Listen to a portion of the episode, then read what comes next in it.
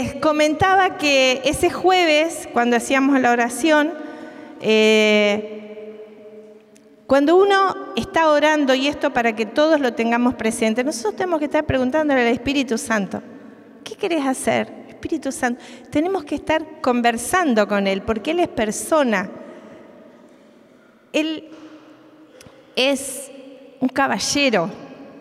Él no va a entrar si no le damos nosotros el lugar. Y la palabra de conocimiento, y Él, y él quiere darnos dones, carismas, quiere sanarnos, quiere liberarnos, quiere restaurarnos. El único impedimento para que eso suceda somos nosotros. De parte de Dios está todo, absolutamente todo hecho. Y ese jueves, mientras me paré acá, empecé a sentir una presión, casi un dolorcito, en el riñón izquierdo. Y, los dones, como que hay que trabajarlos, hay que ejercitarlos, porque nunca viene algo tan claro, pero cuando uno profetiza, cuando uno envía la palabra y alguien la recibe con fe, ahí se produce el milagro. Se necesita proclamarla en voz audible y que se reciba.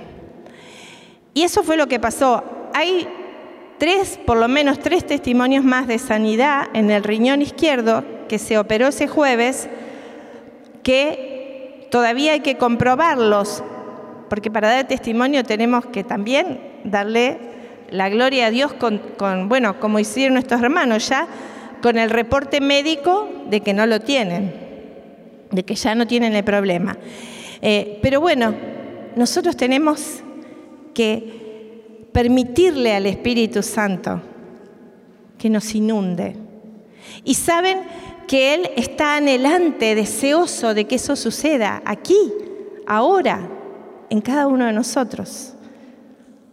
Y es como que se genera una, intercesión entre nuestro mundo y el mundo y, la presencia de Dios que viene. Y cuando nosotros nos abrimos a esa presencia, suceden los milagros.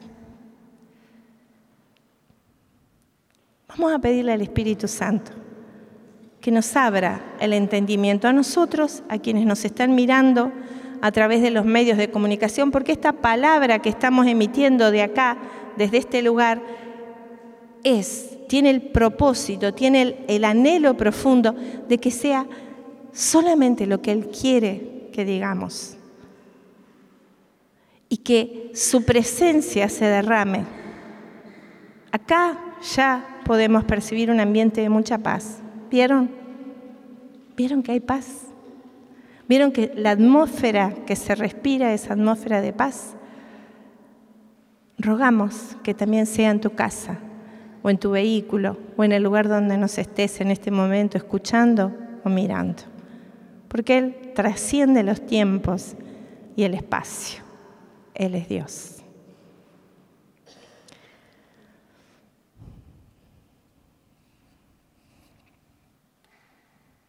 La verdad que nos quedaríamos así en silencio, ¿verdad?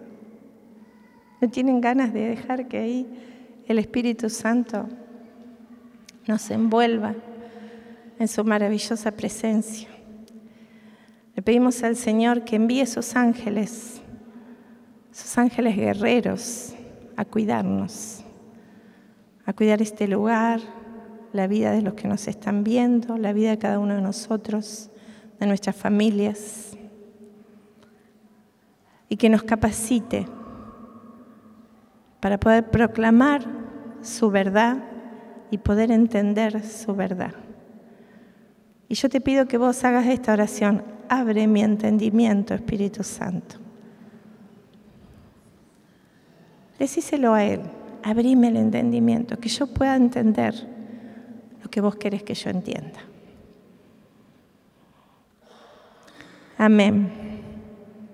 Miren, em, nosotros somos espíritu, mente y cuerpo. Y algo tan sencillo, pero cómo nos cuesta por ahí comprender cómo estamos hechos por Dios y cómo tenemos que respetar la naturaleza con la que hemos sido creados para que vivamos una vida plena.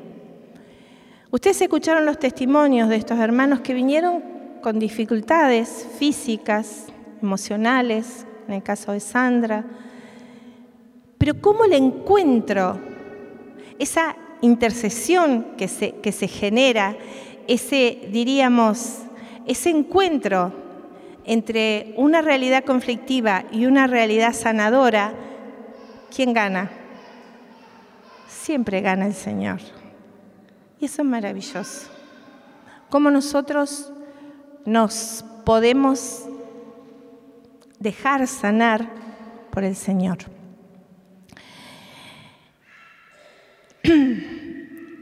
Y la mente, bueno, el espíritu nuestro tiene que estar conectado con el Espíritu Santo, ¿no? Como decíamos recién. Y nuestra mente eh, está compuesta por pensamientos, eh, emociones, que a veces son positivos, pero a veces son tóxicos, negativos. Y de acuerdo como pienso, soy. Dice la palabra de Dios en el libro de Proverbios em, que las personas somos como pensamos. Proverbios 23, 7 dice, porque Él es en realidad como piensa dentro de sí. Y acá quisiera que nos detuviéramos a escucharnos. ¿Cuál es tu voz interna? ¿Qué voz estás llevando adentro? ¿La voz del miedo o la voz de la fe? ¿La voz del amor o la voz del temor? y del rencor. Por ejemplo, si sos una persona que critica mucho, es porque dentro tuyo hay muchos pensamientos de envidia, de celos, porque uno generalmente, o de insatisfacción personal o de baja estima, porque uno generalmente busca, bueno, somos muchos los que hacemos las cosas mal. Entonces empiezo a criticar a este, a este y todo. No, no, me cae bien. ¿Qué voz interna llevo? ¿Qué converso conmigo mismo? ¿Estoy contento o estoy siempre para abajo? Pensa un poquito lo que estás pensando. No, pero esto, esto no va a salir. Miren, a veces nos generalizamos con comentarios que son antibíblicos, porque si nosotros leemos la palabra de Dios, vamos a ver que nos sumamos a la voz que escuchamos por ahí y, y nos sumamos de tal manera que terminamos muy tristes, triste si esto no tiene arreglo, este país es un desastre, esto no tiene, no sé qué va a pasar ahora, no sé qué, cómo vamos a hacer, eh, y, estamos, y por ahí si estamos en el trabajo, criticamos al compañero, criticamos al que nos da empleo, criticamos al del costado, al de arriba, al de abajo, siempre criticamos, siempre estamos con una queja. ¿Qué voz interna me está llevando? O la voz del miedo la voz de no se puede, no se va a realizar, eh, la voz eh, con los niños, con los hijos, con los padres. Mis padres son un desastre, mi mamá es un desastre, mis hijos son un desastre, y no sé, y son todas voces que voy recibiendo y me va afectando y me va lastimando y me va perturbando. Son voces tóxicas, pensamientos tóxicos que me llevan a generar decisiones, por lo tanto, incorrectas, que me van a hacer mal. Em, hace unos, nosotros no hace mucho que nos mudamos a una nueva casa y antes de mudarnos habíamos plantado un arbolito, un liquidámbar.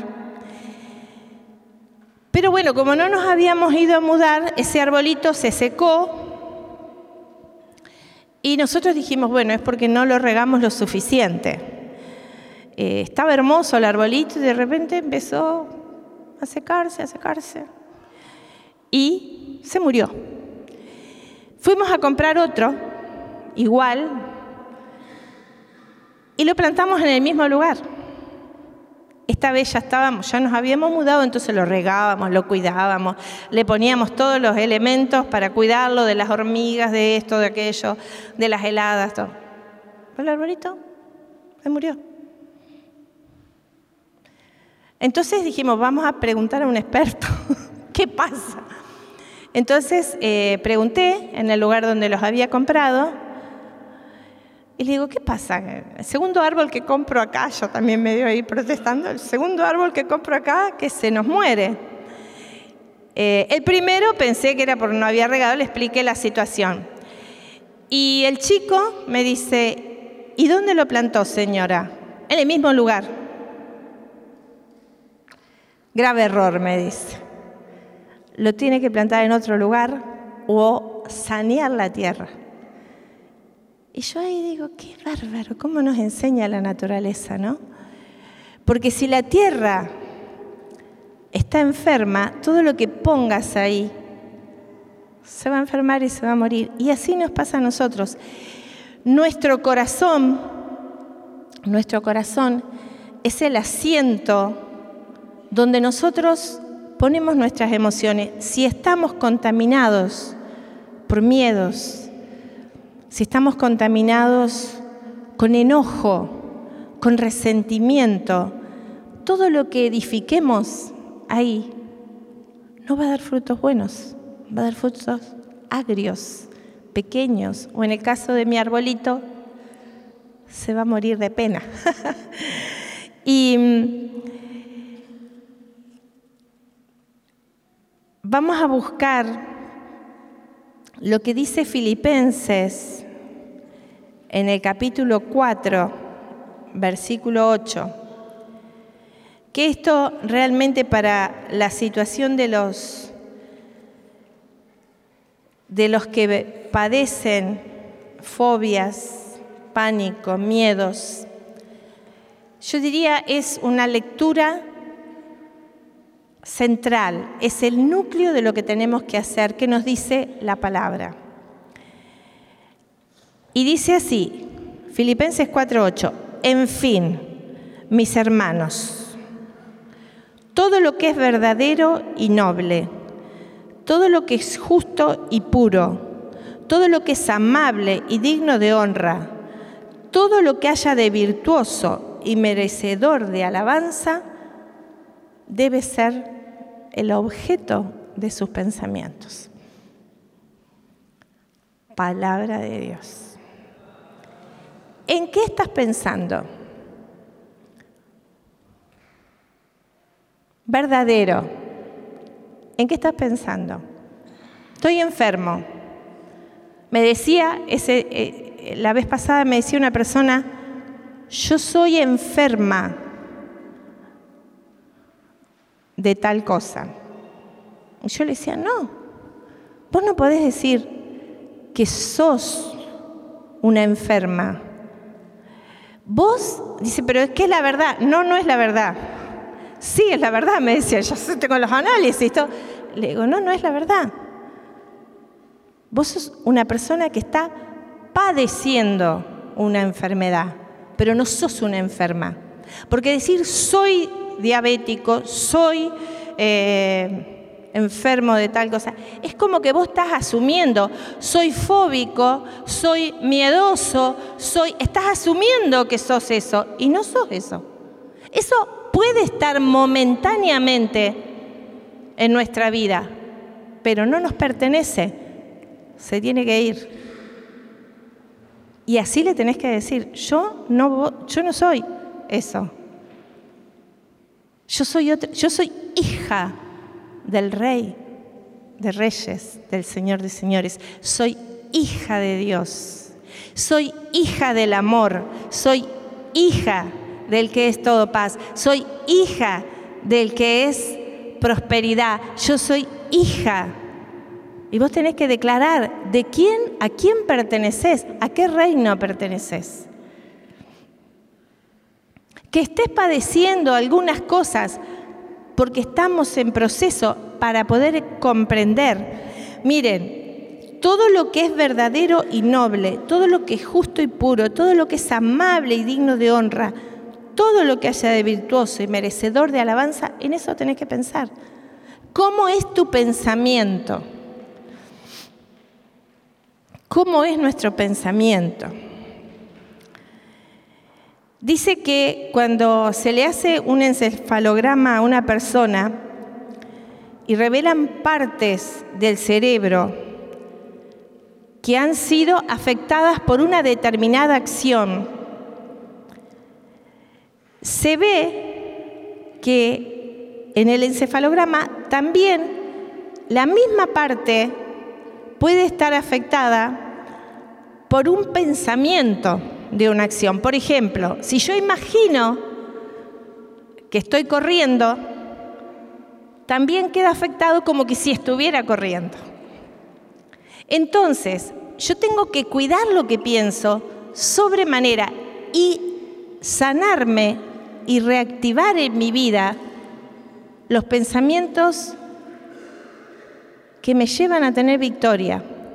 ¿Cómo cambio esos pensamientos? Porque todos nosotros hemos quedado afectados por experiencias, a veces traumáticas, a veces no traumáticas, pero sí negativas, si hemos vivido en un ambiente de negatividad, donde no se puede, no valés, nunca vamos a salir de esta situación, esta familia siempre va a ser pobre, esta familia siempre va a ser enferma, esta familia siempre va a andar a los gritos, esta familia siempre va a estar a los golpes.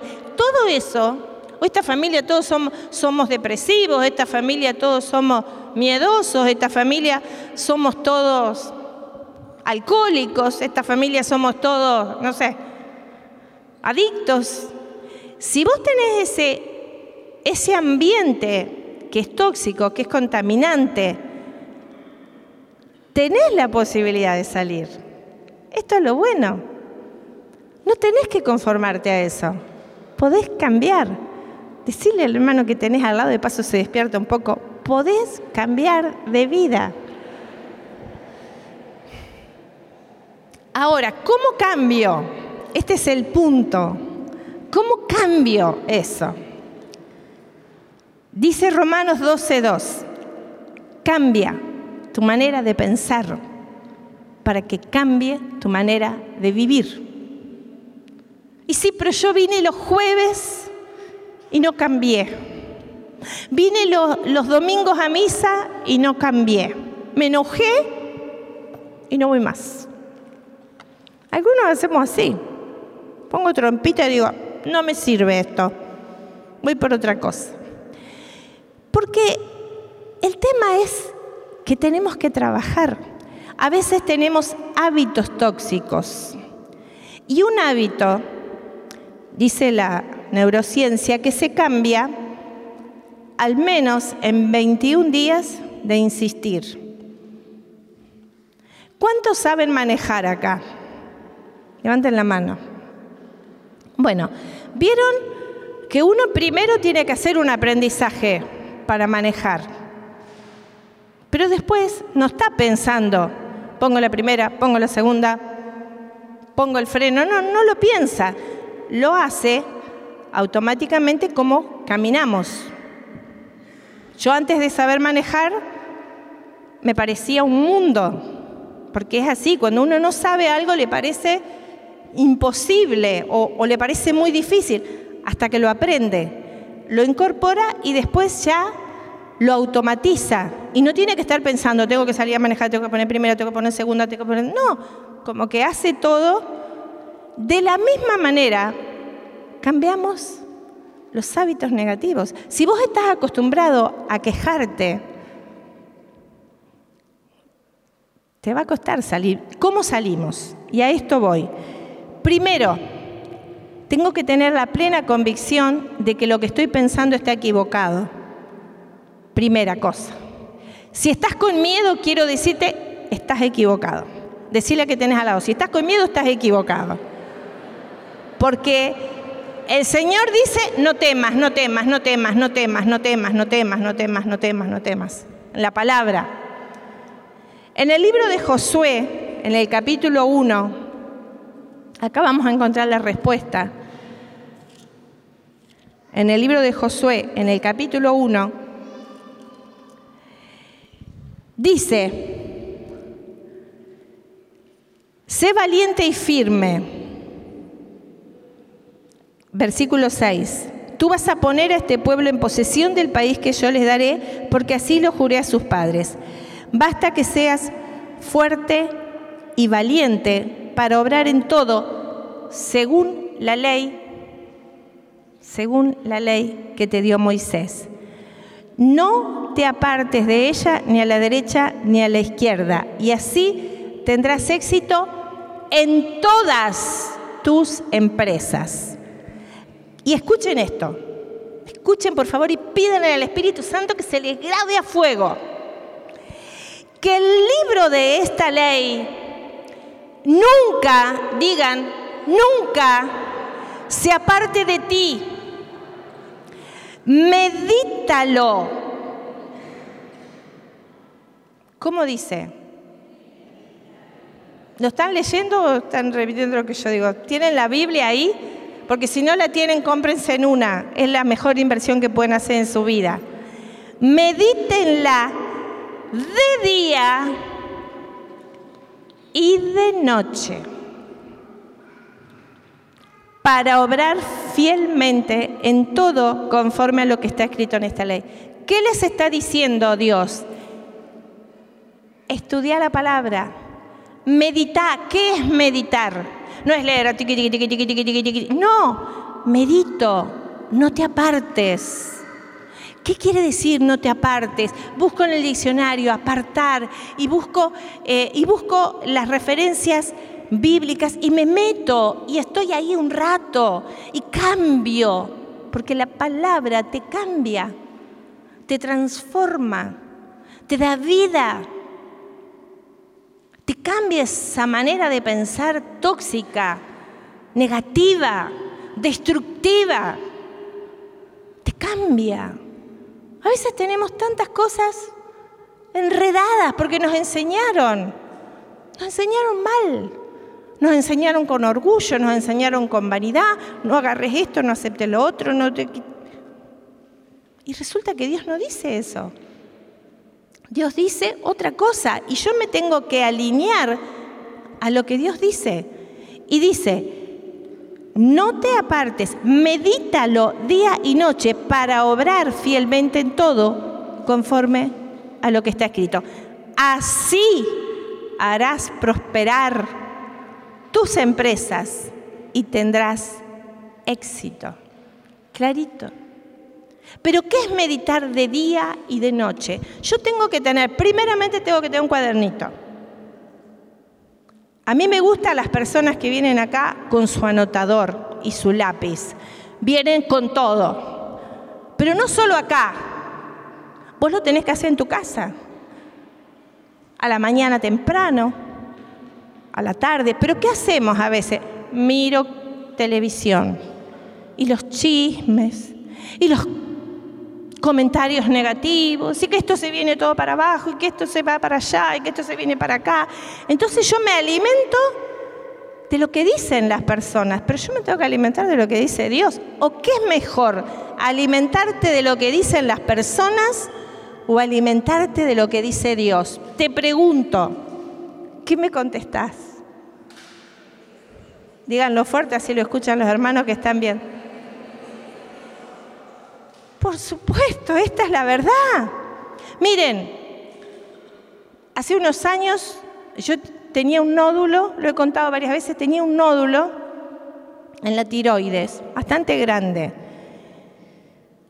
Cuando la, médica me dijo esto hay que punzarlo, esto hay que estirparlo, esto hay que no sé qué, que no estoy diciendo que esté mal, hay que ir al médico y hay que hacerse los estudios, no es que... Eh, pero yo salí de ahí y mi primer tentación fue, me voy a meter en internet para ver qué esto. Y dije, no, no me voy a meter en internet, me voy a meter en la palabra. Y busqué todas las citas bíblicas que tenían que ver con cuello. Y ahí agarré y empecé a escribir todas las citas bíblicas que hablaban del cuello y de la sanación y del yugo y de esto, y, empecé a declarar y a ayunar. ¿Qué pasó? El nódulo, chau, no sé dónde se fue.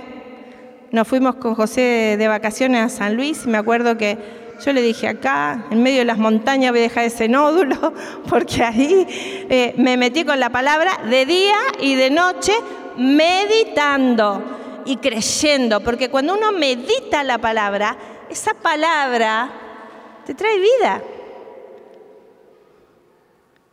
Entonces, ¿con qué te alimentas? Pregúntale al que tenés algo que decirle, no me contestes todavía, pero para que lo pensemos. ¿Con qué te alimentas? televisión, celular, le mando mensaje a todo el mundo y choco, choco, choco, choco, choco, choco, choco, choco, choco, choco, choco, choco, y pierdo tiempo. Porque las personas te pueden contestar a veces bien, a veces no, a veces lo pueden mirar ese mensaje, a veces no, pero Dios siempre te contesta y favorablemente. Y te hace el cambio que necesitas. Y eh, la repetición es necesaria.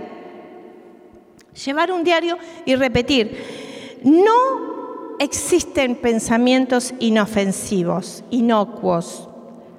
O te levantan o te tumban, pero nunca son ni. Entonces tengo que ver qué estoy pensando, porque ¿cómo quiero vivir? ¿Cómo querés vivir? Preguntale al que tenés al lado, ¿cómo querés vivir vos? ¿Querés vivir bien o querés vivir mal? Si te contestó bien, vas a tener que pensar bien.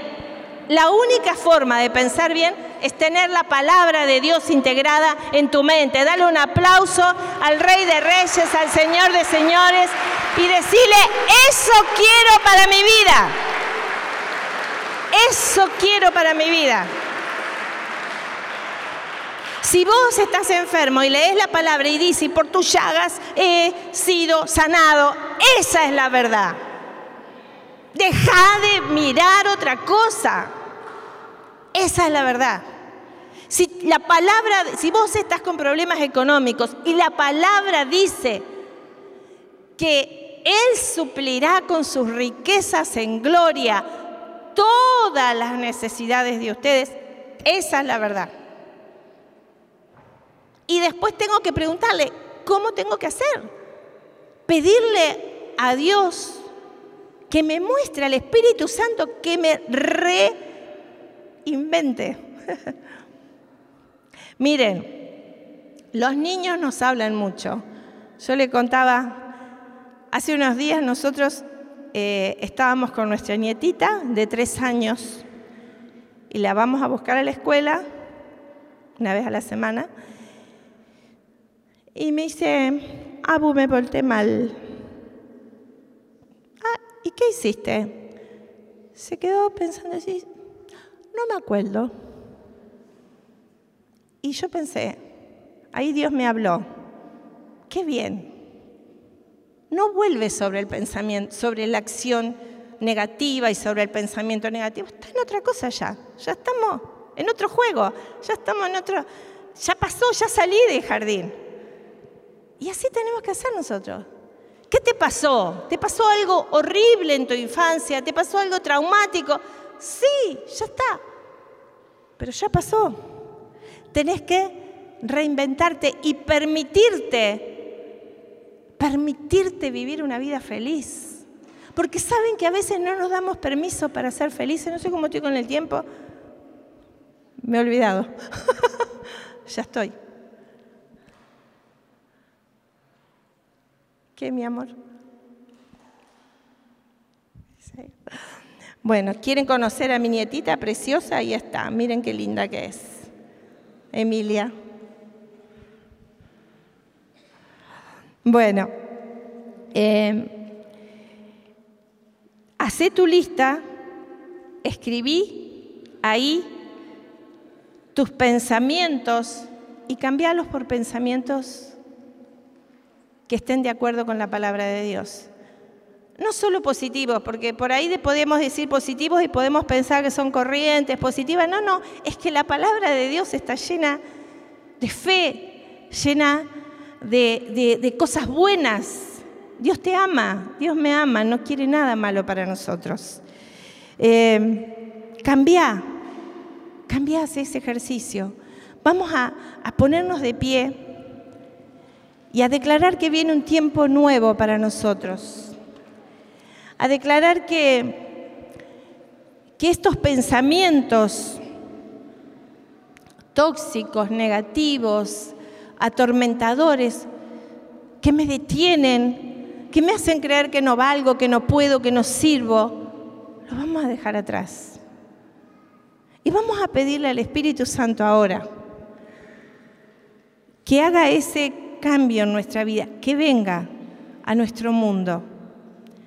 Yo te invito a que vos levantes un brazo y lo extiendas a tu derecha. Espíritu Santo, tu palabra dice que tú vienes cuando te lo pedimos. Y ahora te pido que levantes tu otro brazo y lo extiendas hacia la izquierda. Espíritu Santo, llénanos de amor que ahora empecemos a hacer ese cambio de miedo por amor. Porque dice la palabra que el perfecto amor, en el libro de Juan, dice el perfecto amor echa fuera todo temor. Si vos y yo le creemos a Dios,